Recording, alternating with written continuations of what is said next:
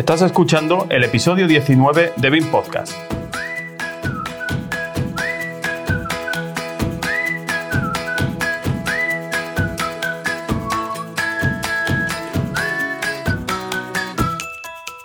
Hoy en directo desde el Gubin Andalucía.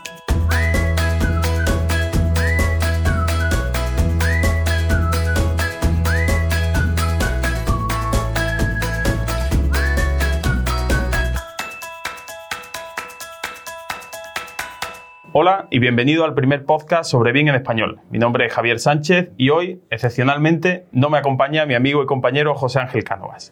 En este programa especial, grabado en directo el 23 de marzo desde Málaga, en el marco del primer encuentro de usuarios BIM de Andalucía. El menú de hoy es eh, bastante variado, ya que por nuestros micrófonos eh, van a pasar eh, múltiples ponentes con los que tendremos ocasión de charlar unos minutos sobre su experiencia real utilizando herramientas y procesos BIM en diferentes proyectos, fases y escalas. Además, con nuestra experiencia en la pasada BIM Expo, pues esperamos ahora sí ofrecer un, audio de mayor calidad, ¿no? Y no el anterior que nos quedó un poco diferente. Pero antes de entrar de lleno eh, hablar con compañeros y con profesionales del BIM, me gustaría hacer una breve mención a las empresas e instituciones que han colaborado y han aportado su granito de arena para que el encuentro de hoy sea una realidad. En primer lugar, bueno, pues como patrocinadores, eh, en este evento ha sido posible, pues en parte gracias a MV BIM, a Apogea Virtual Building Solution, a Lumion, a BIM Co, a Airzone y a Asidec, distribuidores de Autodesk. Y por otro lado, también hemos tenido otros colaboradores como Link by, eh, Yuma Center, que es el, eh, de la Universidad de Málaga, el Colegio de Arquitectos de Málaga, el Colegio de Arquitectos de Sevilla, Colegio de Arquitectos de Jaén, eh, el Grupo Cajamar y por último, bueno, pues nosotros también desde BIM Podcast hemos puesto nuestro granito de arena para echar una mano en este evento. Y bueno, dejada esta pequeña presentación, ya voy a pasar del monólogo al diálogo y pues tengo por aquí al primero de los invitados del programa de hoy. A mi lado está eh, Álvaro Sánchez Palma. Hola Álvaro, ¿qué tal? Hola, buenos días. Y bueno, Álvaro yo creo que tiene poca, poca presentación. Yo creo que todo el mundo que se dedique al, al BIM pues lo conoce, se lo ha encontrado por un foro, en algún grupo de WhatsApp, le ha resuelto alguna duda. Y bueno, hoy, como no me gustaría centrarlo tanto en las personas, ya te traeremos en, otro, en otra ocasión para charlar. hoy simplemente lo, lo que queremos es, bueno, pues traerte aquí para que nos cuentes un poco dónde estamos. Bueno, pues esto surge un poco, este encuentro de usuarios BIM en Andalucía surge un poco como la del deseo, la iniciativa de los distintos grupos de usuarios por encontrarnos y hacer reuniones conjuntas. Ya teníamos una, sabía que era una sinergia muy buena en el EUBIN, en el Congreso de, en el Encuentro de Usuarios de Valencia a nivel nacional, y habíamos visto que podía funcionar. Entonces, pues bueno, nos reunimos los coordinadores de los distintos grupos de usuarios y pensamos que podía ser una buena idea reunirnos al menos una vez o dos veces al año, eh, organizar un, pequeño, pequeño sarao, un pequeño sarao, eh, hacer pues lo que hacemos, lo que sabemos hacer, ¿no? Hacer una reunión con alguna excusa de alguna charla técnica y bueno, y vernos, ¿no? Y tomar unos refrigerios todos juntos. Eh, entonces, bueno, pues en este encuentro al final lo que hacemos es compartir experiencias en torno al BIM, generar sinergias entre nosotros, estrechar los lazos, ¿no? Que ya nos unen, pero que ah, mediante este encuentro presencial nos unen más. Y bueno, pues aprender con las charlas técnicas, que en esta ocasión, gracias a un evento de esta magnitud, pues podemos traer pues, ponentes de primera línea y, hacer unas charlas un poquito más, más largas, ocupa más tiempo, que lo cual, bueno, también quiero agradecer a, los ponentes que vienen desinteresadamente que a, a, dedicarnos su tiempo y, bueno, a los patrocinadores que han creído también en esto y, y a ver si surge todo bien y sale bien. Yo espero que sí, que, esto va a ser un éxito. hombre, pero yo, creo que sí, ¿no? para, eso estamos aquí, ¿no? Y bueno, a nivel de número, ¿nos puedes decir un poco mm, cuánto esperáis o cuántos asistentes tenéis ya inscritos? Porque como ha habido que hacer inscripción previa, que eso está muy bien, los, congresos serios hay que inscribirse, no, no se viene como un grupo de usuarios, ¿no? Que, que se queda un viernes por la tarde a tomar una cerveza y hablar de BIM. Pues sí, nosotros al final, bueno, eh, teníamos un aforo de unas 90 personas aproximadamente o así. Y bueno, tampoco éramos muy ambiciosos, esperamos que al menos a la mitad se llenara.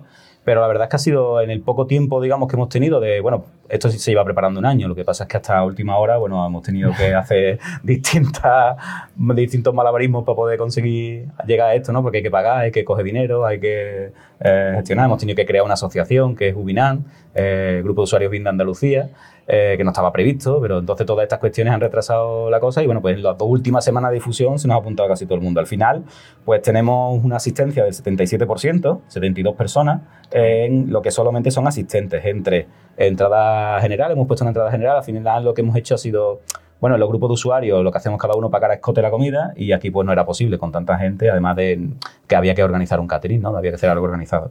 Con lo cual, pues se ha recogido el dinero previamente a las personas y se ha hecho una inscripción de pago, pero que está destinada a eso, a comer, ¿no? Y al café, etcétera. Entonces, bueno, pues... El dinero mejor gastado, ¿no? De eso, pues tenemos como unas 54 o 55 personas que se han inscrito y dejamos un cupo para estudiantes alrededor de unas 20 personas de estudiantes y personal docente porque ya que estamos, nos acoge la universidad y era un requisito y bueno, queríamos que esto fuera abierto también a los estudiantes. Pero aparte tenemos entre organización, ponentes, patrocinadores, pues ponemos 10 personas más. Es decir, que al final pues estamos en la sala como casi a unos 80 y tantos. Realmente estaremos a un 80% de la ocupación, 80 y mucho. Sí, ahora mismo eh, estamos aquí en la sala de control y por lo menos se ve, que era se ve bastante lleno. Que era la última fila libre prácticamente. Nada, más. Así que bien, así al final ha sido un éxito. La gente, bueno, pues se sabe que se apunta a última hora. Sí, no, Todo, un poco lío para, algún, compañero que también ha pagado a última hora sobre la, en la mesa bueno, hay muchos estudiantes que no se han dado cuenta que no comían y han tenido que Exactamente. bueno, pues nada, Álvaro, yo eso, te deseo que, que vaya el día lo, lo, mejor posible, que lo pasemos bien, que aprendamos y que, bueno, pues eh, que esto sea el primero de, de, muchos encuentros, ¿no? Pues eso esperamos, a ver si, si tiene éxito y a la gente le gusta, pues repetiremos. Pese al esfuerzo. Pese al esfuerzo merece la pena. Sí. Ya, pues, pues estupendo. Venga, pues no te robo más tiempo que tienes un, un evento que presentar ahora mismo, ¿no? efectivamente. Venga, pues, seguro a, a, lo mejor charlamos ahora después otro ratito. Venga. Venga, gracias. Nada, a ti.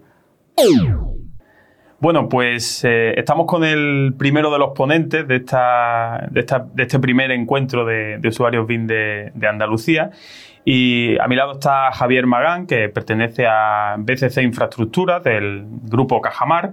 Y bueno, pues su ponencia ha versado sobre la implantación de BIM en una entidad bancaria, ¿no? Lo que a priori puede parecer un poco raro, estamos más acostumbrados a implantaciones en constructoras, en oficinas técnicas, y la verdad es que creo que ha sido una, una experiencia bastante interesante conocer cómo eh, una entidad que a priori quizás su, eh, el uso más evidente del BIM puede ser la gestión de sus activos ¿no? y el crecimiento de la oficina, pues cómo se plantea este, este salto al BIM desde su, eh, de su oficina técnica y por ende al final afectando a todo, a todo el grupo. Así que nada, Javier, muchas gracias por, por acompañarme y dedicarme 5 o 10 minutillos. A vosotros, a vosotros. Y nada, bueno, eh, has empezado la ponencia hablando de, de que, bueno, vosotros, eh, como dirección de infraestructuras ¿no? del Grupo Cajamar, pues abarcáis, o vuestro objetivo es abarcar el ciclo completo de vida del edificio, ¿no? Entonces, parece que BIM, ¿no? Encajaba muy bien en ese, eh, en ese encaje, ¿no? Ciertamente. Claro, nosotros al final como entidad financiera gestionamos nuestros inmuebles y, y bueno, veces infraestructura es la parte técnica puramente de caja que, que, hace toda esa gestión, que va, pues, como comentaban en la ponencia, desde la búsqueda de local, eh, fase de proyecto, eh, ejecución y el propio mantenimiento en sí, al final el ciclo completo ¿no? de, de BIM. Eh, y bueno, fue un motivo por lo que cuando empezamos a escuchar BIM y viendo que nosotros abarcábamos todo, entendíamos que, que no, era de afección a, la entidad. Y bueno, pues empezamos el periplo de, de, informarnos bien de qué era de qué era esto de BIM y cómo nos podía, nos podía afectar ¿no? Y, en ese periplo, ¿podría resumirnos? Bueno, la ponencia, evidentemente, han sido 45 minutos, así que no, vamos a hablar los 45 minutos, porque si no, aquí tendríamos un programa, creo que demasiado largo, y además, sin el apoyo de diapositiva, pues es complicado.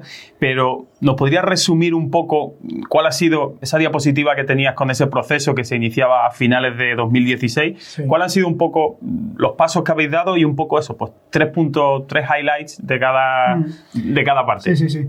Vamos a ver, nosotros, como te comentaba, al final abarcamos todo el ciclo ese y empezamos un periplo de, información inicial en el año finales del 16, octubre del 16, pues para informarnos sobre, sobre BIM, qué era BIM, qué nos afectaba, cómo podíamos implantarlo y, bueno, pues mm, echaba un vistazo a lo que era, pues entendíamos que sí, que nos afectaba y que debíamos de meternos en, ese mundo.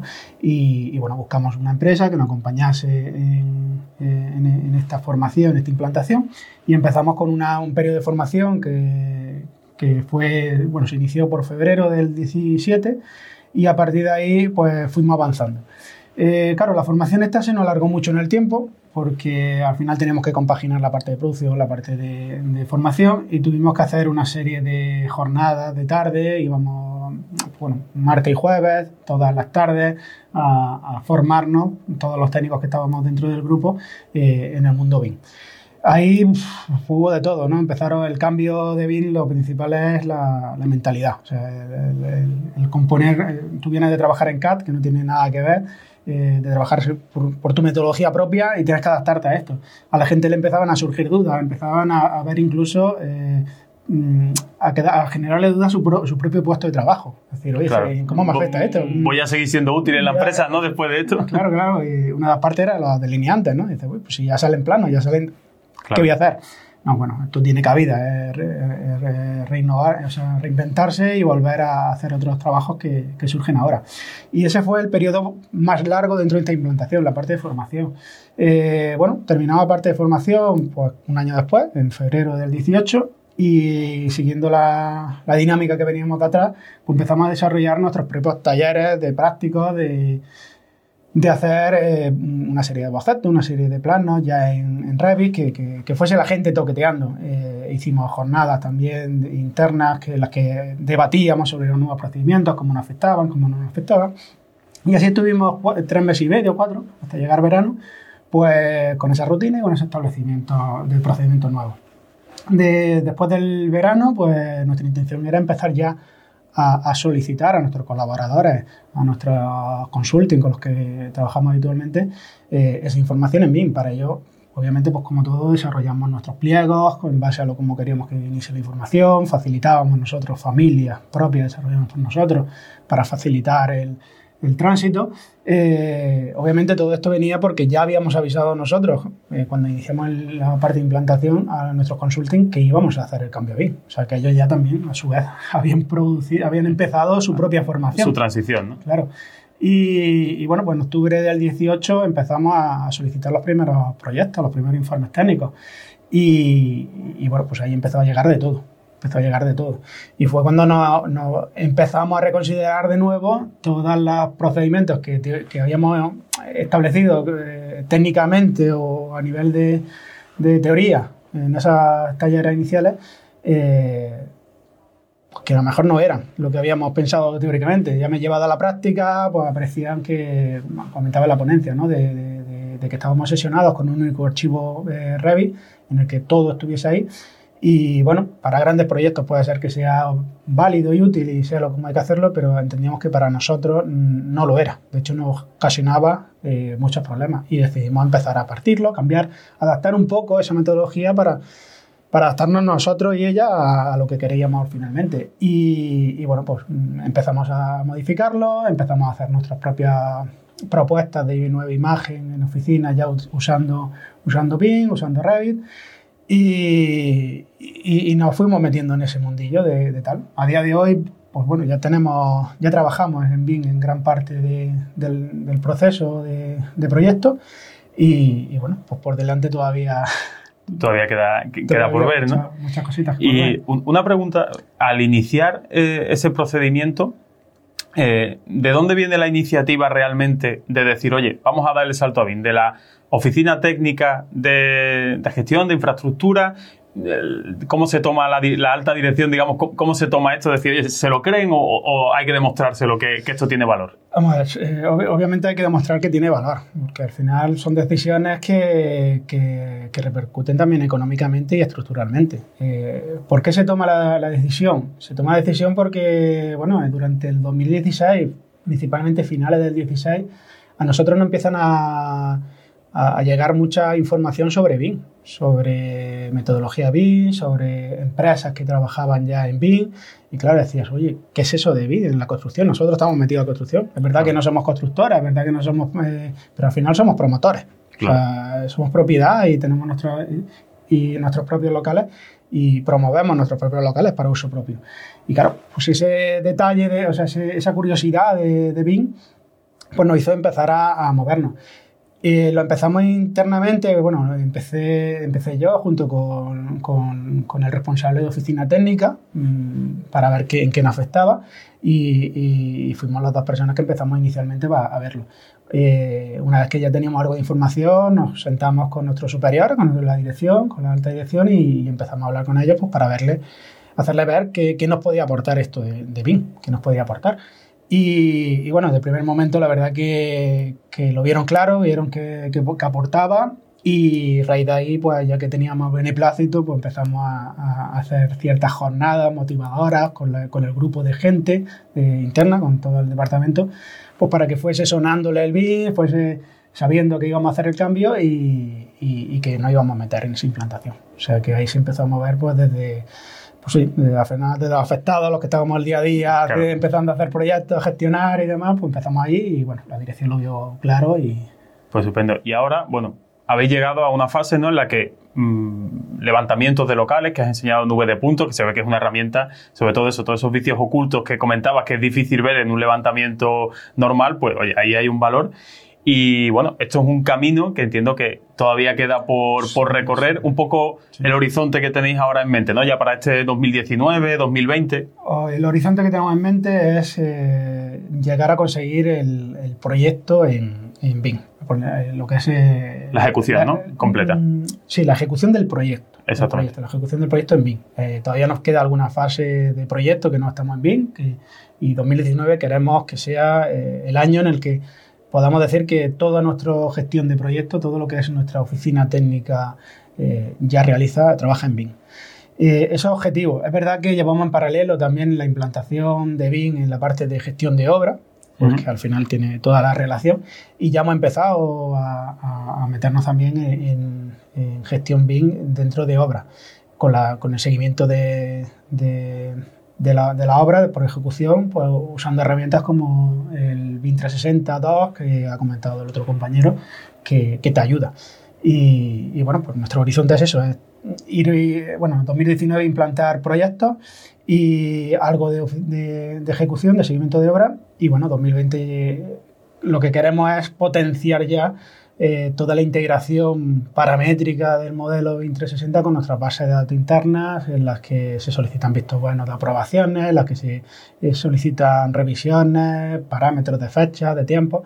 Toda esa parte de la que queremos ya de, a nivel más paramétrico, más de uh -huh. hacerlo a partir del. Sí, 20. porque no hay que olvidar que una entidad financiera evidentemente, no, además de construir, tiene un montón de bases de datos, de clientes, recursos, etcétera, y sobre todo la seguridad, ¿no? Que también es un tema que has comentado sí. que que os lleva un poco de cabeza a, ver, a veces que uno ve en un estudio de arquitectura, mejor en mi caso, ¿no? Que, oye, pues con cualquier Dropbox, eh, Google Drive me soluciona la papeleta, pero evidentemente mis estándares de seguridad no son los vuestros. Sí, Ni sí. la información que yo manejo a lo mejor es tan sensible como la vuestra, ¿no? La seguridad, bueno, siendo entidad bancaria, siendo eh, un banco, eh, la, la, seguridad informática es primordial, vamos, es lo, lo que hay, lo primero que, que, que se tiene en cuenta.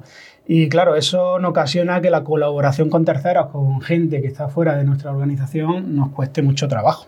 Y, por ejemplo, la parte esta de 2060, que, que bueno, en la otra ponencia hablaba, ¿no? De la seguridad que tiene, pues fue una de las herramientas que nos ha permitido seguridad informática, después de mucho análisis, de mucha historia, de mucho tal, eh, el poder montarla gracias a que está basado en un... Eh, viene, viene respaldada por una gran seguridad por detrás.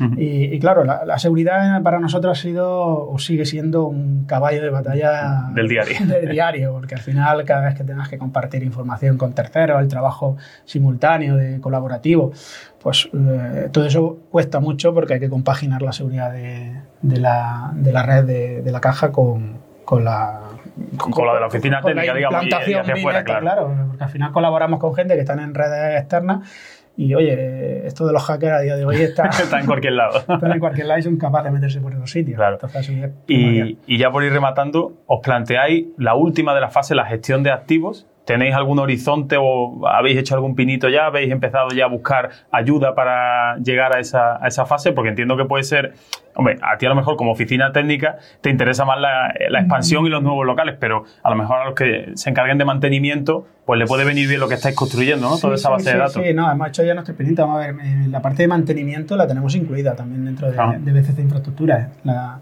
se gestiona desde, desde BCC Infraestructura. Y bueno, hemos empezado a hacer algún que otro pinito. Eh, hemos hecho ya un levantamiento de nube de puntos de un edificio eh, que acaba de terminar de construirse, precisamente pues, para empezar con ese edificio, eh, levantar los modelos Revit a, raíz de la nube de puntos, incorporar la información y empezar a, a compaginar ese modelo con la gestión de activos, con el software de gestión de activos que nosotros utilizamos para generación de incidencias, aviso a proveedores y a mantenedores, eh, para facilitar el, mantenimiento y uso de, de la misma. Entonces, en eso algún pinito hemos hecho, pero obviamente, eh, lo decía al final de la ponencia, incorporación de cliente interno, ¿no? Eh, es uno- eh, será uno de nuestros primeros clientes internos, el departamento de mantenimiento, que incorporaremos una vez que dentro de la parte de oficina técnica esté ya funcionando y en obras también. Y Pues- bueno, Pues estupendo, Javier. Pues muchas gracias y bueno, enhorabuena por la transición y oye, que lleva el esfuerzo y como decía Manuel, el líder tecnológico, que si en este caso ha sido un poco por iniciativa tuya con algún compañero, pero eh, de tirar el carro para adelante y conseguir que una entidad entera pues se mueva en esta dirección, pues yo creo que, que es de, de felicitar esa, esa actitud. Muchas y nada, pues espero que disfrutes el resto de la, de la jornada y, y nada más. Y, seguimos en contacto entonces. Muy bien, muchas Venga, gracias. Gracias. Bueno, pues continuamos entrevistando a los ponentes que se han prestado aquí a venir a, esta jornada, a este encuentro andaluz que hemos tenido. Y a mi lado tengo a José Alberto Narváez, eh, BIM Manager en MV BIM. Y nada, pues gracias José Alberto por, eh, por haberte prestado a, a charlar un poquito aquí y que te escuche todo el mundo, ¿no? Que además. José Alberto por lo menos es oyente, o sea que Sí, no de todos, pero de algo ya lo has hecho, ¿no? Estupendo. Y sobre todo ha dicho que es fan de Iván, ¿eh? Así que si Iván nos está escuchando, Un saludo, Iván. de Bill Level, pues un podcast fantástico, así que os lo, os lo recomiendo. Y bueno, la ponencia de, de José Alberto ha presentado un poco parte del trabajo que hacen en, en MV BIM, una consultora BIM en, en Sevillana, o sea que son, son paisanos míos. Y bueno, me alegro también y aprovecho para felicitaros por el premio que os han dado como mejor consultora BIM en España de 2018, allí en, en Inglaterra, ¿no? En la revista, pues enhorabuena por, el- por el trabajo que realizáis.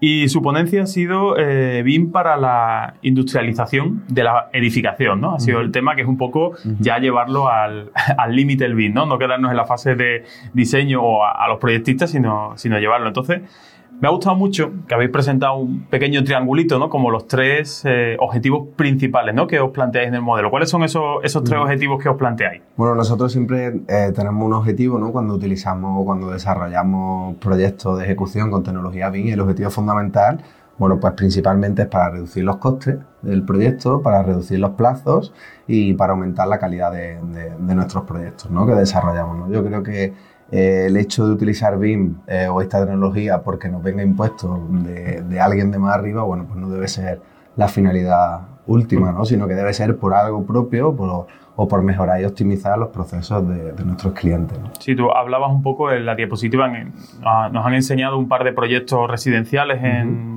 en Reino Unido y bueno, hablaban, por tener una cifra, que siempre esas cifras del BIN son como un poco extrañas, oye, ¿cuánto se ahorra de verdad? Porque siempre hay mucho estudio teórico y está bien que ellos que han tenido la ocasión de trabajar con constructoras que tienen, han desarrollado proyectos similares, ¿no? Con, el, con el mismo equipo. el Con- mismo exactamente, el mismo equipo, pues han podido ver realmente esos porcentajes. ¿Nos puedes decir algunos números Sí, bueno, de referencia? En torno al 20%, eh, un porcentaje de, de los costes hemos, hemos llegado a reducir, en torno al 9% los plazos de entrega, condensando al máximo posible el, el programa constructivo ¿no? de la obra. Y, y la calidad, pues una cosa más, Y bueno, la- más, más la- difícil de evaluar claro, en es más porcentaje. difícil, ¿no? pero bueno, es verdad. Pero ahí está el resultado, ¿no? Claro, hay ciertos proyectos que requieren una alta calidad en los acabados, ¿no? Entonces, bueno, la coordinación de la junta o la coordinación de los materiales, bueno, pues no se podría hacer de otra forma sino con tecnología BIM.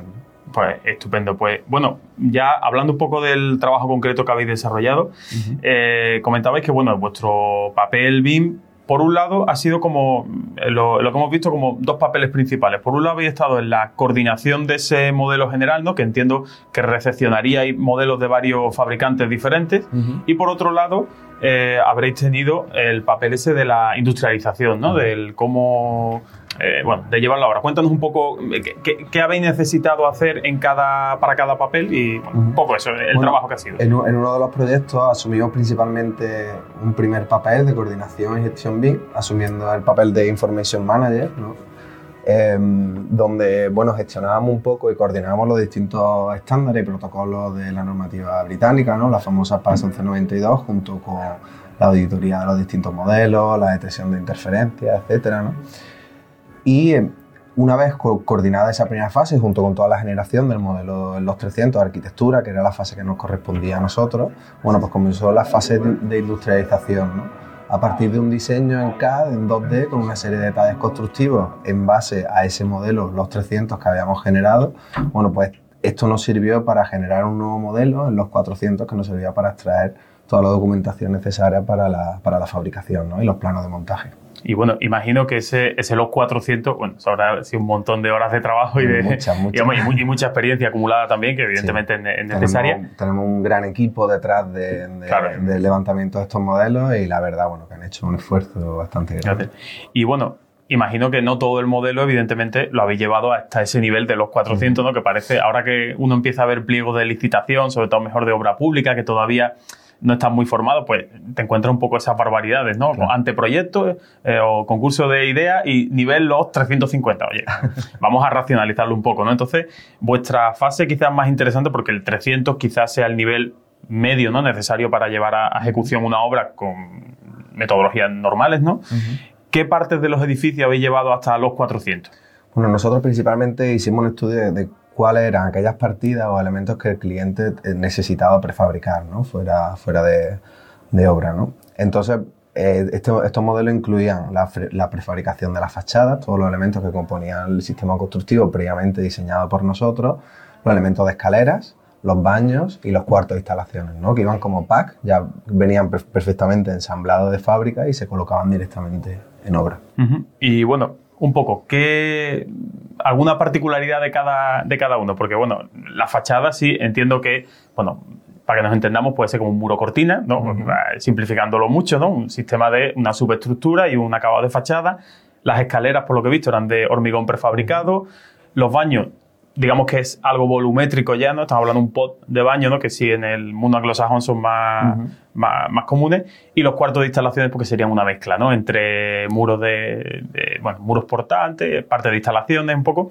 ¿Cuáles han sido las herramientas o cómo habéis planteado un poco, ah, tres pinceladas, ¿no? Para que la gente se haga un poco una idea de cómo se plantea un modelo para, para ese tema. Bueno, hay un estudio bastante importante de las distintas familias a hacer, ¿no? Porque cada una de las familias, pongo el ejemplo de unos paneles de fachada que teníamos que, generar, que tenía una serie de restricciones, ¿no? Las restricciones era eh, por temas de traslado a obra, no podían medir esos paneles más de dos metros y medio. ¿no? Entonces, bueno, lo primero siempre es estudiar cuántas familias podemos optimizar, porque a menor familia mucho más rápido el trabajo. ¿no? Entonces, bueno, la primera fase es el, estudio completo y analizar cuántas familias podemos generar. A partir de ahí, ver cuál es esa configuración y cómo podemos plantearla a los distintos planos de fabricación de la forma más óptima posible para que en el menor tiempo posible pues, podamos producir el mayor, el mayor número de planos.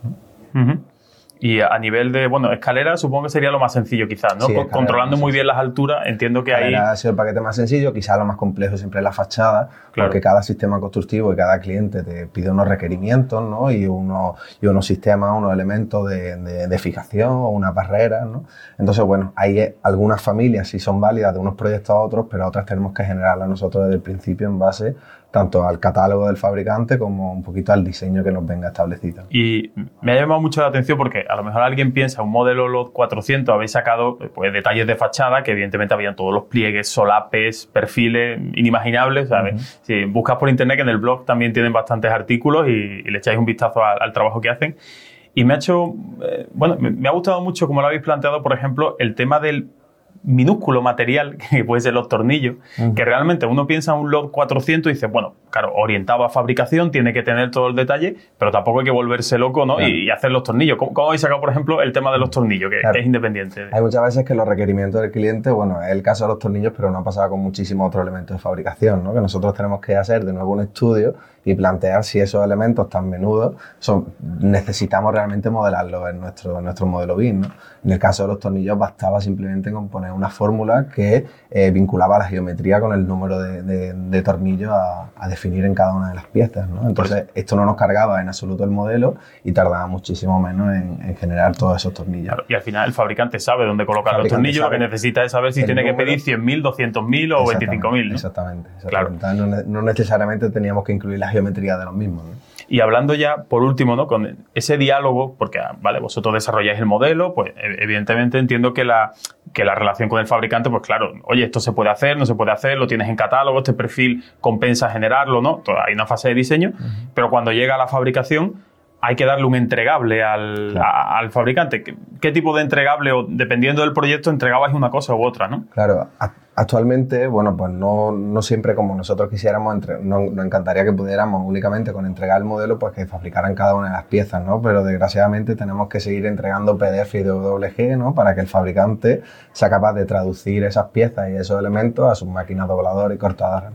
Sin embargo, hay un sistema y hay uno, unas partidas que estamos eh, desarrollando bastante potentes que a través de un plugin de, una empresa que se llama Instrusoft, bueno, pues este plugin nos genera tanto los planos de fabricación como los planos de montaje, como nos facilita también un archivo CNC, un archivo de control numérico computarizado, que luego directamente el fabricante lo introduce en su máquina y es capaz de generar esos perfiles de acero conformado en frío y doblarlos para que simplemente únicamente tengan que ensamblarlo en obra. Esto nos permite a nosotros también que el proceso se disminuya y producir al fin y al cabo paneles de forma muy rápida y muy, automática. Y que haya menos merma, ¿no? Porque entiendo que hay una forma de fabricar con perfiles, es como cuando uno está montando un muro, un muro de placa de yeso laminado, ¿no? Que uno tiene canales montantes, pero si pudiera saber exactamente cuánto piden todas las canales y todos los montantes, pues tendría menos merma, ¿no? Efectivamente.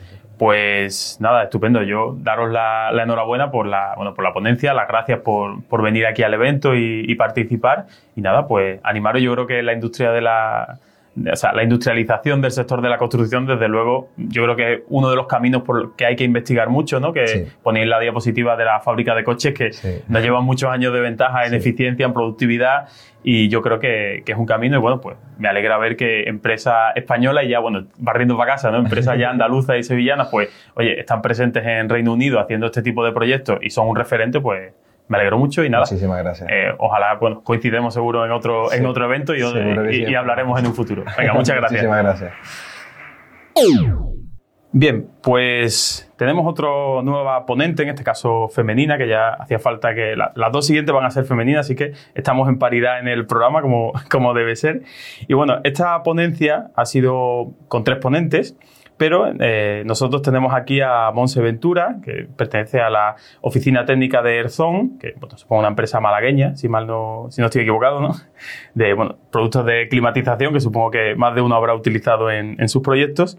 Y su ponencia ha versado sobre creación y gestión de un catálogo o una biblioteca de objetos BIM. Es decir, hemos visto el BIM desde el punto de vista de una entidad bancaria, desde el punto de vista de una consultora que ofrece productos o hace proyectos o hace objetos destinados a la fabricación y ahora pues vamos a un fabricante por ver un poco qué, espera de ese tema. Así que nada, Monse, muchas gracias por prestarte a 5 o 10 minutillos a hablar con nosotros. Y bueno, lo primero que se me ocurre es eso, ¿por qué? ¿Por qué se le ocurre a Erson eh, empezar a plantearse hacer un, catálogo de, de objetos BIM?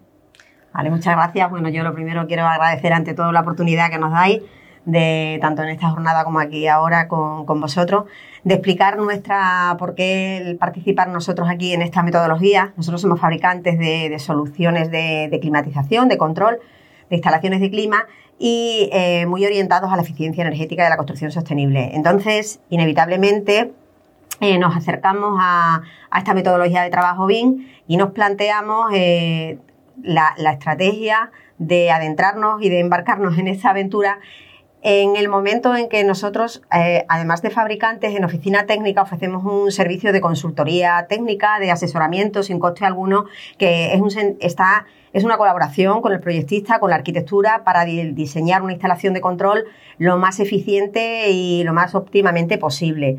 Eso lo hacemos actualmente en los formatos convencionales, eh, en 2D, Y, bueno, creemos que, ese servicio, que es un valor añadido y que está muy valorado por nuestros clientes, mm, debemos de trabajar y de caminar para ofrecerlo en la metodología esta que se, que se acerca y que es el futuro. Y entonces nos estamos preparando para ello. Entonces, bueno, ese es el porqué y los objetivos que habéis planteado, esa, esa hoja de ruta más o menos que, que, habéis tenido cuando os decís, oye, voy a empezar a hacer mi catálogo, bueno, ¿y, y por dónde empiezo, no? Claro, exactamente. la verdad es que para nosotros era es algo, era algo completamente nuevo y entonces, bueno, uno lo, lógico analiza las necesidades, los recursos que, va a necesitar, se acompaña de expertos profesionales, que es fundamental, sobre todo en el caso de, un fabricante, que al fin y al cabo, bueno, hay que reconocer, hay que tener en cuenta la participación ¿no? y la cuota de participación que tiene en un diseño, en un proyecto de construcción, la del fabricante. Nosotros nos acompañamos de expertos que son terceros los que nos han hecho el, desarrollo de familias, de familias BIM y, las hemos publicado posteriormente en portales especializados, en librerías especializadas para que, bueno, cualquier proyectista tenga acceso y tenga la posibilidad de prescribirnos en, en un edificio o de contar con nosotros en ese sentido para cualquier necesidad que surja. Y bueno, a nivel de eso, de, bueno, de, difundir el catálogo, bueno, objetivo, supongo que, bueno, tengo una idea, oye, quiero difundirlo, a nivel de, de paso me refiero, eh, cuento con un proyectista y ya él, supongo que, bueno, un proyectista, perdón, un consultor en este caso, eh, os da entiendo algún tipo de formación, él desarrolla y entiendo que esa labor acabará en algún momento, ¿no? ¿O cómo tenéis planteado cuando se va ese consultor seguir desarrollando? Porque, claro, entiendo que van saliendo nuevos productos, nuevas actualizaciones.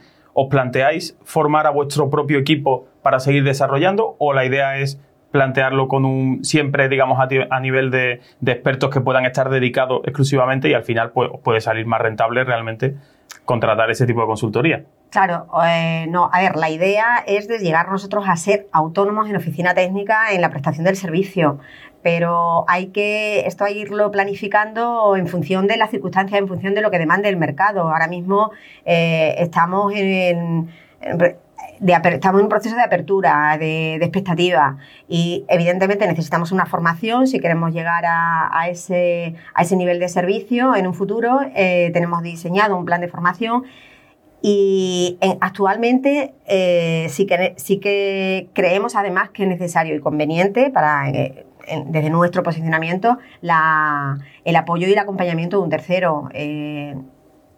Llegará un momento en el que nosotros caminemos solos y que tengamos la suficiente experiencia en desarrollo de proyectos, pero no es el momento. No, pero yo creo que, vamos, que, habéis hecho bien, eh, mi opinión, ¿no? En buscar, yo creo que al final, si lo que queréis es sacar un producto relativamente rápido, pues lo suyo es contar con la ayuda de, profesionales, ¿no? Que, ya saben o que han hecho esto para otros fabricantes o en otro campo, ¿no? Que, Claro, porque exactamente nuestro objetivo es que no se limita o no sé, porque si no casi, digamos, estaría, habría finalizado la fase. Nuestro objetivo no es disponer de un catálogo de familias. Nuestro objetivo es eh, ser parte colaboradora y prestar un servicio, pues eso, de diseño, de, cálculo de las instalaciones de clima como estamos haciendo actualmente. O sea, que es, algo que va más allá. de la mera publicación. Y has hablado antes de cómo planteáis difundir ese catálogo, porque está muy bien, yo preparo mi contenido BIM, mis, mis objetos BIM, y entiendo que, eh, bueno, por lo que has contado, que claro, yo ya sé la respuesta, entonces aquí juego con ventaja.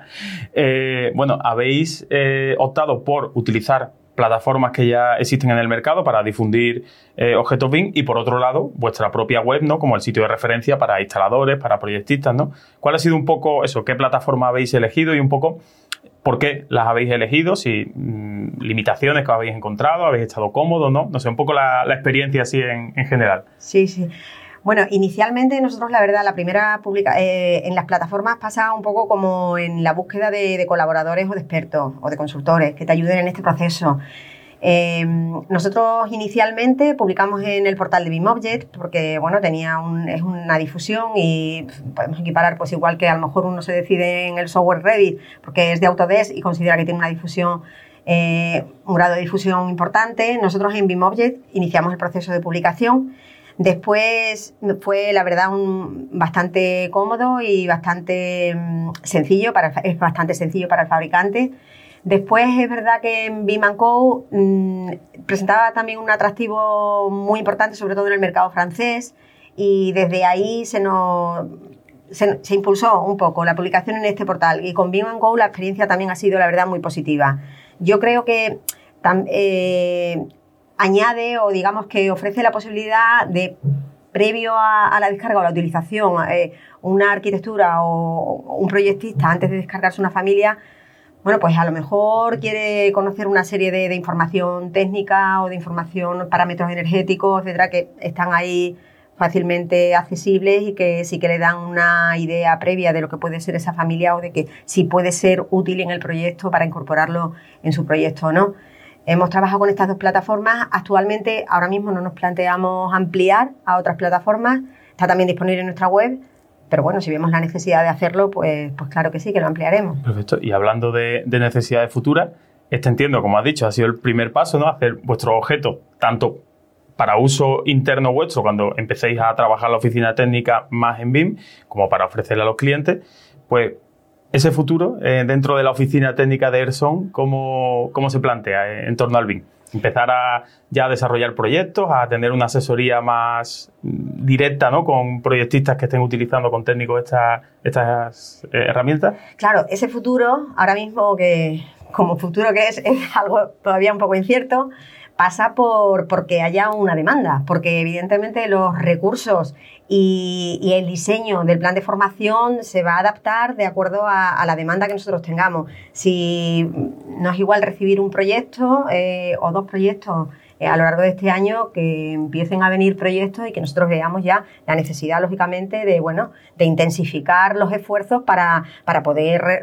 reaccionar de la forma que, que, es necesario para ofrecer una colaboración eficaz. Y a lo mejor, y si eso ocurre y tendremos que, y tenemos que recurrir a terceros, pues evidentemente lo haremos. O sea, todo depende un poco, es algo que, que lo irá lo irá diciendo un poco el desarrollo de los acontecimientos. Y algo, ya por, terminar, última, última pregunta, no te robo mucho más tiempo. ¿Habéis recibido feedback de los técnicos que hayan utilizado vuestra familia? ¿Les han parecido vuestros objetos? ¿Les han parecido bien? ¿Se han, ¿Están empezando a utilizarse en proyectos? ¿O, o qué eso, ¿Os han dado un poquito esa, esa opinión? ¿no? Pues mira, sinceramente no, no tenemos así un feedback, el, el, feedback que a nosotros nos gustaría. Aquí en España incluso menos. Sí podemos, en algún caso sí que recibimos información de los compañeros de, Francia o de Italia que tenemos información de que se está utilizando algo más. Hay un grado de uso que, es un poquito mayor, pero no es un feedback eh, lo suficientemente, no, nos da una información suficiente para, pues no sé, para tomar decisiones, medidas. Ahora mismo eso em, estamos analizando y no, tenemos el feedback que, que bueno, que a lo mejor también entiendo que es complicado, ¿no? Porque, bueno, ah, entiendo que una plataforma, tú recibe una descarga de tu producto, te pueden decir, oye, lo han descargado de tal sitio, pero ¿cómo lo ha utilizado? Sí, yo creo que eso también se debe un poco a que quizás el papel o el rol del fabricante en esta metodología eh, bueno, pues está visto como algo como, como, eso, como fabricante. Y que el arquitecto busca una familia de un fabricante para usar y no nos percibe como un colaborador que le vamos a ayudar en la ejecución de, las instalaciones de climatización, por ejemplo. Entonces, quizás ese requerimiento o ese soporte no llega ni a solicitarlo. Sí, sí, porque, lo desconoce a lo mejor en un momento dado. Puede, puede que sea alguna por ahí alguna. pues, pues nada, estupendo. No, no te voy a robar más tiempo, simplemente, bueno, pues daros la enhorabuena por lanzaros a hacer un catálogo que, bueno, ya lo voy a decir, ha estado Álvaro Sánchez, que ha estado el primero de todos presentando esto, ha sido uno de los, de los colaboradores que habéis tenido y nos ha dado, ya para envidia, para los que no hayan podido venir a, a este encuentro, pues nos ha dado una clase estupenda express de eh, fabricación o de creación de familia. Así que bueno, eso, daros la enhorabuena por la iniciativa y por lanzaros a, introducir BIM con vuestros productos y bueno, y en el futuro con vuestra, con vuestra oficina técnica. Muchas gracias. Gracias a vosotros. Bueno, pues estamos con la última de, las ponentes de esta jornada, de este primer encuentro de usuarios BIM de, de Andalucía. Y tengo aquí a mi lado a Ana Belén Gutiérrez, BIM Manager en Apogea. Hola Belén, buenas tardes. buenas tardes. Ya estamos ya finalizando el, evento. Sí. Y bueno, Belén eh, nos ha hablado con, bueno, digamos, a dúo con Ferrovial en un proyecto en el que Apogea está trabajando, colaborando, ayudando a, Ferrovial para aplicar eh, BIM en un proyecto real que se está ejecutando. Además, lo tenemos aquí al lado de, este edificio de Green Ray, que es la Facultad de Psicología de Málaga. ¿no? Entonces, bueno, Ana, cuéntanos un poquito el proyecto, qué, qué números maneja, ¿no? Que decías que mareaban un poquito, ¿no? Sí. Bueno, pues sí que es verdad que cuando nos presentaron el proyecto y Apogea me planteó la situación, eh, a mí me dio mucha sensación de vértigo porque era un proyecto que era obra, que era ejecución, que era con una de las empresas más importantes a nivel nacional, ¿no? con Ferrovial y a nivel internacional. entonces era eh, 29.000 metros construidos, 28 millones de euros, un proyecto que tenía una cierta envergadura. Y entonces sí es verdad que, que, nos pusimos en la tesitura de que nunca habíamos estado trabajando en obra y que era toda una investigación para nosotros y que era un proyecto muy grande. Pero bueno, todo reto, todo... da, miedo al principio y después uno se lanza y dice, oye, pues yo sé, esto es el síndrome del impostor, ¿no? Que uno se cree que no sabe, pero después sabe más de lo que... de lo que te pones, te pones y vas sacando cositas y vas haciendo cositas y al final, pues mira, tenemos un proyecto que ya hemos terminado la fase de, de estructura, la primera fase, ya estamos encarando la fase de arquitectura e instalaciones y, bueno, el proyecto está siendo un éxito de cómo se está montando y el resultado que estás teniendo y el uso en obra y, el equipo de trabajo cómo está funcionando. Entonces, es algo que te hace sentir bien, ¿no? Porque... un reto profesional que siempre, siempre viene muy bien. Sí, sí, sí. Y bueno, entonces, este proyecto, eh, cuando llega a vosotros, ¿Cómo llega? ¿Os llega un modelo BIM? ¿Os llega un plano en CAD? ¿O llega un PDF? O sea, ¿qué, es lo que os llega para empezar a plantear la fase de obra, que es lo que le importa a una constructora, ¿no? Realmente, aquí en España, por lo menos, cómo funciona el, proceso. Sí, este proyecto empezó y realmente la iniciativa de hacer un modelo BIM parte de Ferrovial, que puede resultar un poco extraño, pero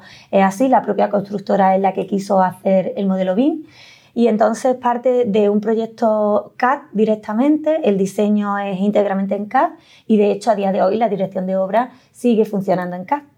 Entonces, la primera fase del proyecto requería hacer una preconstrucción de ese, ese diseño CAD que se había hecho o ese diseño de hotel. Eran unos tres meses de duración en el que se iba a levantar el modelo de estructuras, arquitecturas, instalaciones y emplazamiento. Y una vez que pasásemos esa fase, ya pasaríamos la fase de construcción.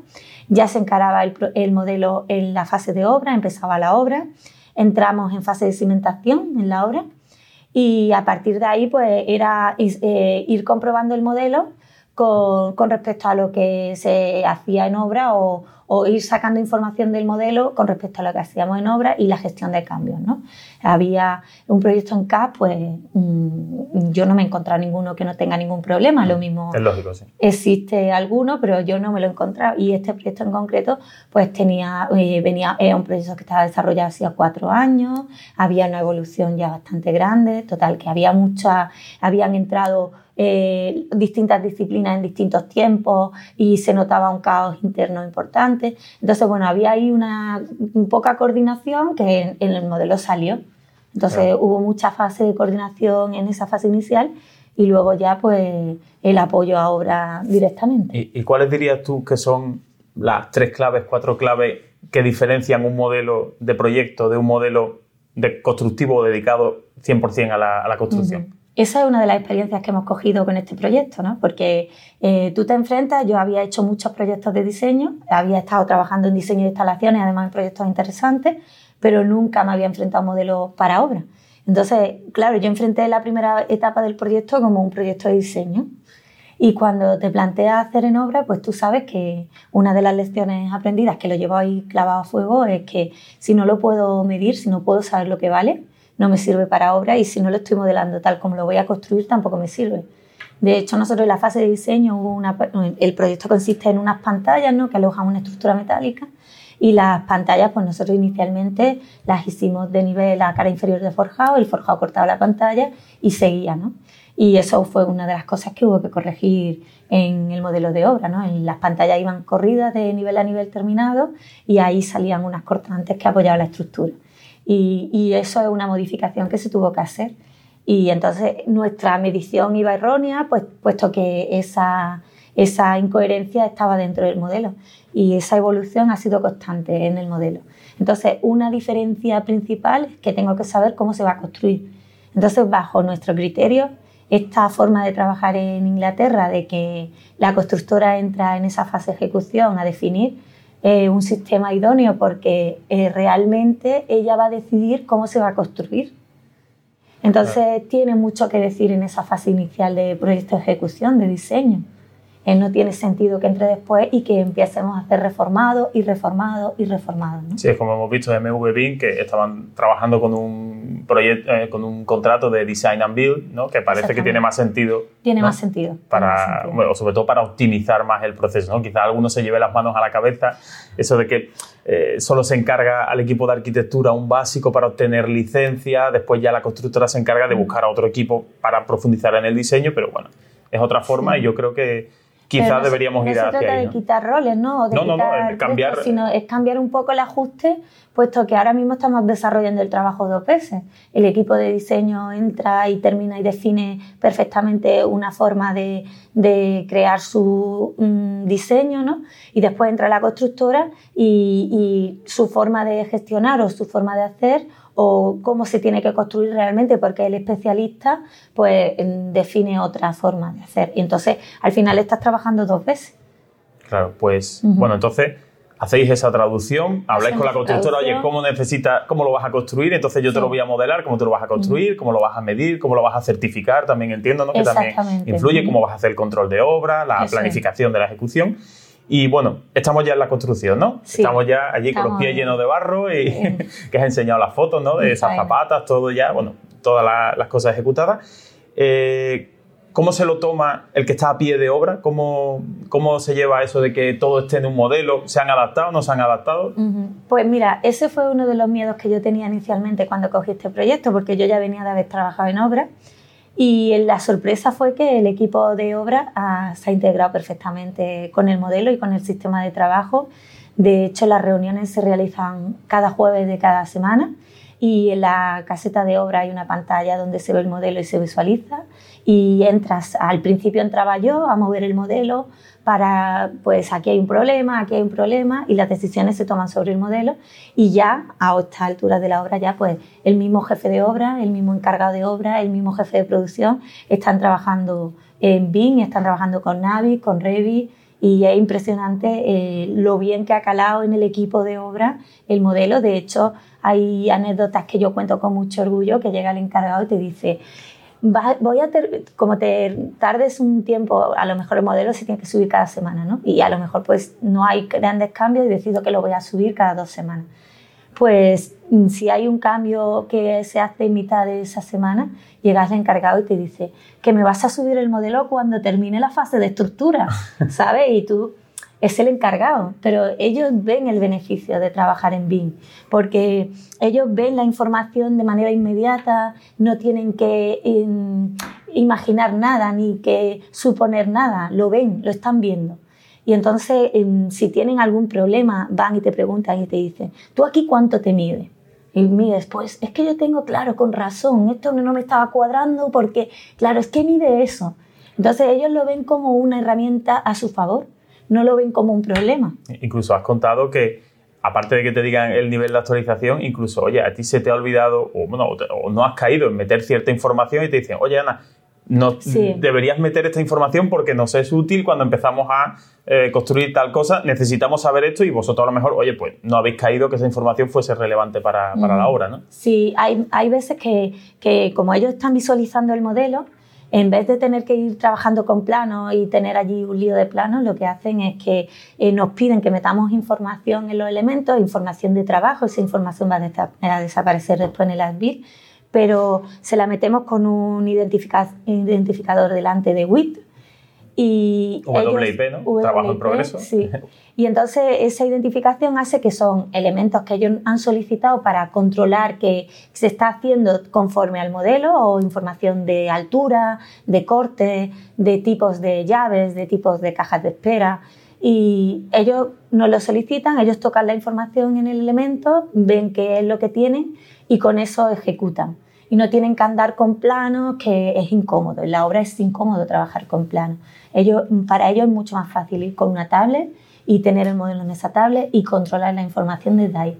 Aparte de que mm, la motivación que a ellos les genera saber que lo están haciendo bien es un red, ¿sabes? para ellos una satisfacción. No, pues me alegra escuchar que eso, a, Sí, a lo sí. mejor muchas veces los técnicos somos más escépticos pensando que eh, la, eh, la cadena de cómo va a seguir la obra, pues ya bueno, en mí se corta el BIM y ya el BIM se perdió y tal. Y No. oye, pues me alegra ver que hay gente que sí, que le ve valor y mucho valor y, se lo toma incluso más en serio que, que muchos técnicos, Sí, ¿no? sí, esa, sí. esa parte. Mira, el jefe de obra de esta obra en concreto tiene unos 52 años.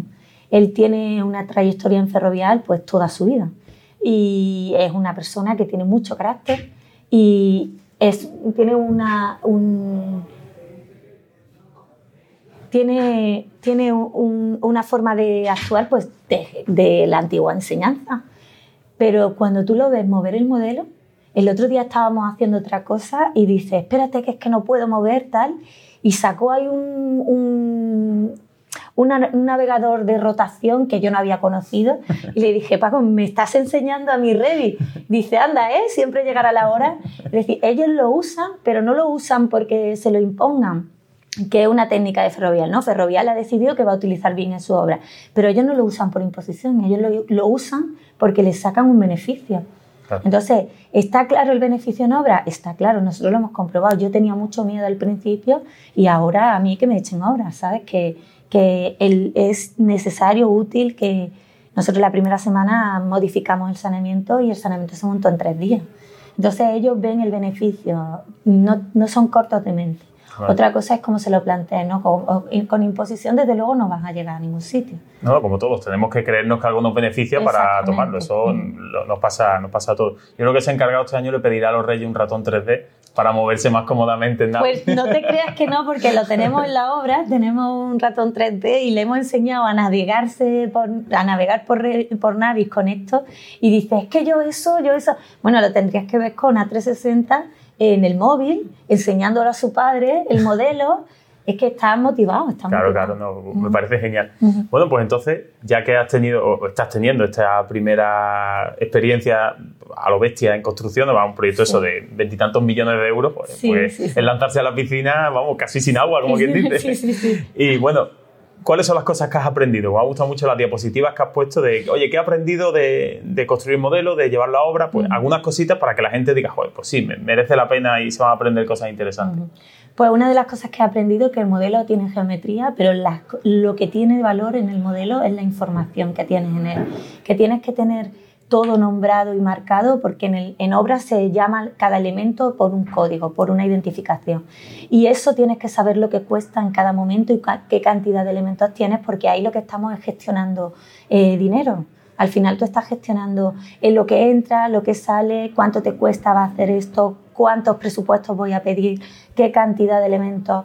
Y si no tienes ese control de esa información, estás perdido. Aquí es donde cobra importancia la I. En un modelo de diseño, sí, está bien que prescribamos, está bien, la geometría tiene que estar bien, pero en obra es donde realmente cobra importancia esa I de información.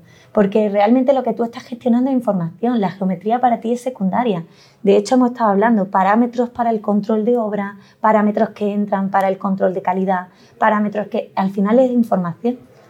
Nosotros el modelo lo gestionamos con, con la base de datos, si es que es datos lo que queremos.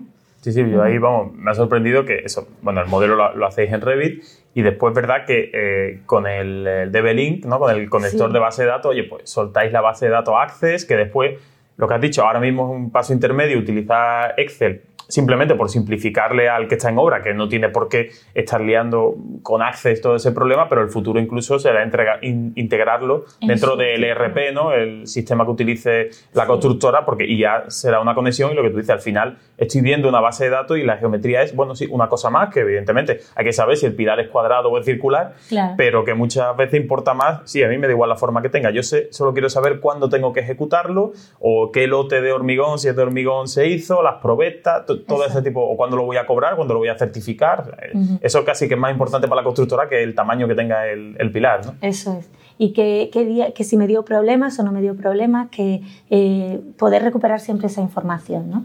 Eso es lo más importante en obra. Y ya, por último, el hacer un modelo de Asbil, ¿os lo han planteado? ¿El Sí. cliente, la promotora, el constructor? ¿Quién lo ha planteado? ¿Tenéis Ferrovi- planificado? Ferrovial, como parte de la licitación, se comprometió a entregar un modelo ASBIL, pero realmente la propiedad no nos está pidiendo esa información. Entonces ahí es donde está el problema. Nosotros tenemos, Ferrovial ha definido un modelo de ASBIL que va a entregar En este caso se va a entregar en Navis World, pero no tenemos todavía definidos qué parámetros vamos a incluir para esa, ese facility. ¿no? Eh, sí que tenemos claro que Ferrovial tiene cinco años de mantenimiento de ese edificio, entonces lo iniciará él, eh, la empresa, y ellos decidirán qué parámetros van a incluir. Pero eso sí que se hará en una, en una parte posterior a las BIL. Una vez que esté las BIL cerrado, se incluirá esa información necesaria para el facility. Tenemos algunas pinceladas, pero no está nada cerrado, no, no lo tenemos muy claro, más que nada porque la propiedad tampoco nos ha pedido nada. Bueno, ya llegará poco a poco, ¿no? Como todo, oye, si ciertas decisiones se van tomando de cierta fase de obra, supongo que cuando avancéis en acabados, en detalle, pues os encontraréis problemas seguramente, situaciones que no habéis previsto y bueno, sí, pues... seguro. Y sobre todo eso, que os sirva para siguientes trabajos que podáis hacer, pues desde luego habréis crecido como, como empresa y tú particularmente como profesional, ¿no? Sí, sí, sí. A mí eso es uno de los, mm, de los regalos que me llevo, ¿no? Yo siempre digo que cuando Apogea me planteó la posibilidad de hacer la obra, me dio un regalo. Y, y así lo pienso. Yo para mí es mi niño pequeño y le tengo un cariño increíble a esa obra, pero porque he aprendido mucho, porque el equipo ha funcionado muy bien. Y tanto nosotros hemos alimentado el equipo enseñando cómo manejar estos software que para ellos son nuevos, como ellos nos han enseñado a nosotros a, a cómo se gestiona una obra. Mm, yo no tenía ni idea de gestión de obra y yo ahora sé que un camión solo soporta 12.000 kilos de hierro, ¿sabes? Entonces eso mm, lo he aprendido de ellos porque ha sido algo simbiótico, no ha sido algo de de, de Exactamente. Ellos han ido viviendo el beneficio, nos hemos ido integrando unos con los otros y ha ido funcionando muy bien.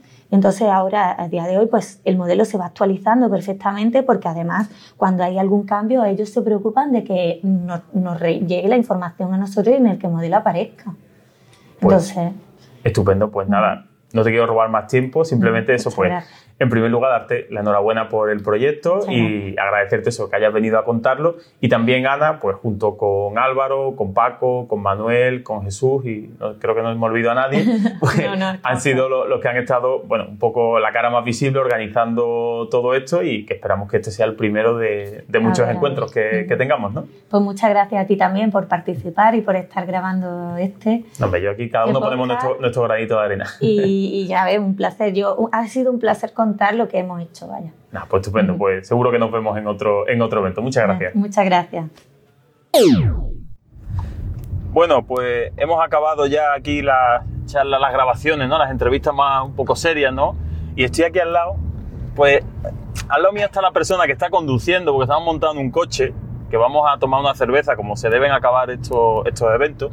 Y estoy aquí con Manuel García Nava, con Jesús García, que también está detrás, que no sé si se le escuchará muy bien, y bueno, que son parte del equipo que ha, que ha montado este, este encuentro, este primer encuentro de usuarios BIM. Y nada, aquí Manuel, ¿qué te ha parecido? ¿Cómo, como organizador, te vas contento del evento? Buenas tardes, buenas a todos los oyentes de BIM Podcast. Eh, pues yo eh, no doy crédito todavía, si te digo la verdad, Jesús estará conmigo yo no doy crédito a, a cómo ha salido esto, te lo juro de verdad. Yo no, se ha montado en un tiempo eh, eh, increíble. Eh, la verdad que al final la gente, el feedback que hemos tenido con todo el mundo, que es de lo que se trata, la gente ha salido bastante contenta. Y yo con eso, con eso me voy feliz a Granada hoy. Claro que sí, como debe ser bueno, no sé, ¿qué, ¿qué, te lleva? ¿Qué es lo que más te ha gustado? A ver, dime un pro, un contra, cosas que pues mejorar.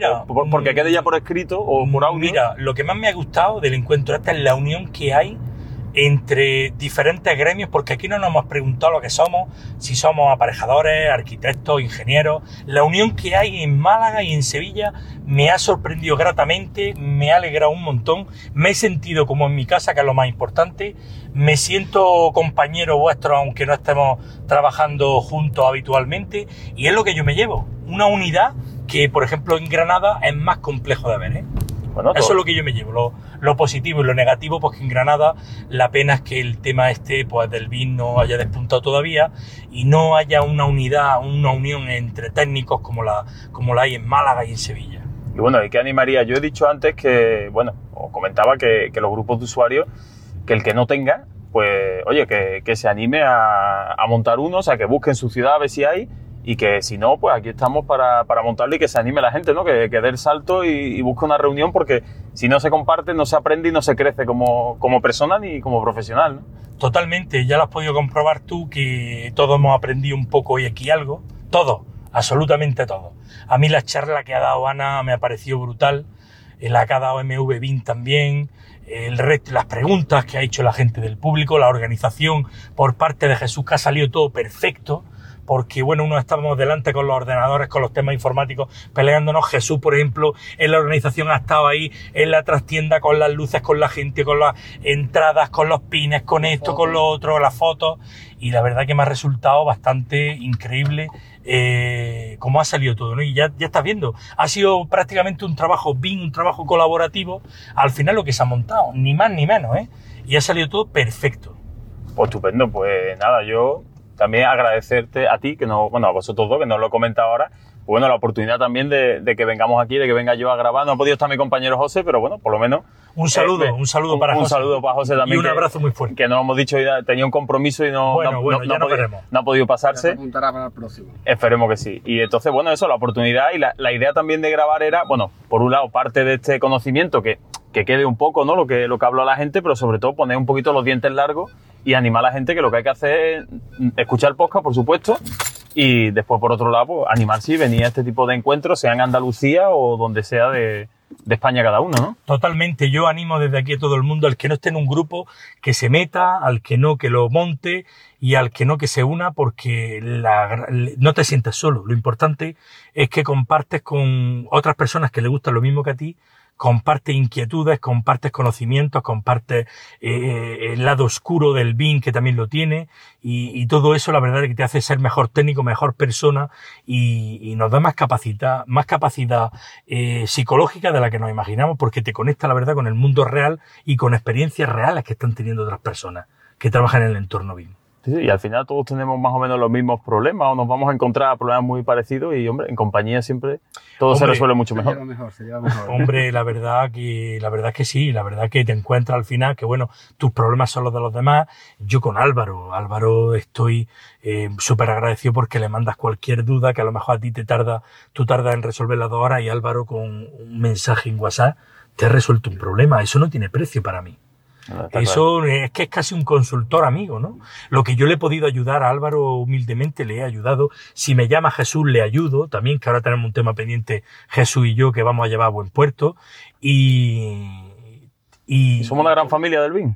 Totalmente. Y contigo lo mismo. Si claro. necesitas, tú sabes que si necesitas algún día algo de mí, sabes que si lo tengo, lo vas a tener tú. Eso, Eso no me lo tienes ni que preguntar. Eso, Eso así. Yo todo el que puedo ayudar, lo ayudo a lo que, a lo que yo pueda. Y yo, lo, y yo lo que quiero que a ver si después de esto, ya que eh, tenemos estas reuniones, porque se me anime la gente y que venga aquí a Bin Podcast a charlar y a contarnos lo que está haciendo, aunque esté haciendo una unifamiliar, pero que ha conseguido una desviación cero, como Totalmente. el episodio anterior, nuestro aparejador que... Un llave en mano. Exactamente, pues ese tipo de cosas, que no hay que hacer grandes proyectos para venir aquí ¿Qué a va? contarlos, sino ¿Qué que va, va, cualquier pequeña gran Una victoria... reforma de un local que haya salido, eh, la trazabilidad perfecta, la colaboración perfecta, una reforma de un local. Exactamente, pues cualquier o sea, cosa de esa eh, hay que animarse a, a, venir a los grupos de usuarios a contarlo y también a contarlo a Bin Podcast, porque bueno, ya que uno nos pegamos aquí el trabajo, ¿no? De, de buscar temas interesantes, oye, pues también pone vuestro granito de arena, que esto es gratis, y por lo menos que, que, que aportéis algo, ¿no? Totalmente, totalmente, Bueno, pues yo creo que entonces nos vamos a tomar una cervecita, ¿no? Totalmente, no, Jesús. ¿Nos tomamos una cerveza yo o dos? Sí. O dos. O, bueno, a ver, lo que, lo que cada uno le permita se... el horario y demás, ¿no? en Granada se dice las que se tercien. No sé si eso se dice lo mismo por allí. Sí, también. Sí, sí. Eso, es universal. El idioma de la cerveza es universal. Ah, pues estupendo. Pues, pues, gracias a los dos por haber, por haber hecho posible este, este, evento. Venga, Venga un saludo. Bueno, pues espero que con este programa especial que hemos hecho aquí en directo, que espero que se escuche bien, que no hayamos tenido excesivos problemas de, ruido, que hayamos aprendido ¿no? de esa, de esa Binexpo. Y nada, pues simplemente la idea era mostraros lo que se cuece dentro de los grupos de usuarios, de un encuentro de grupos de usuarios como es este, y bueno, animaros a todos a buscar esos grupos de usuarios BIM locales en, en vuestras eh, comunidades, en vuestras ciudades. Si no existen, pues animaros a crearlo, que seguro que por internet nos localizáis y, os echaremos una mano en crearlo.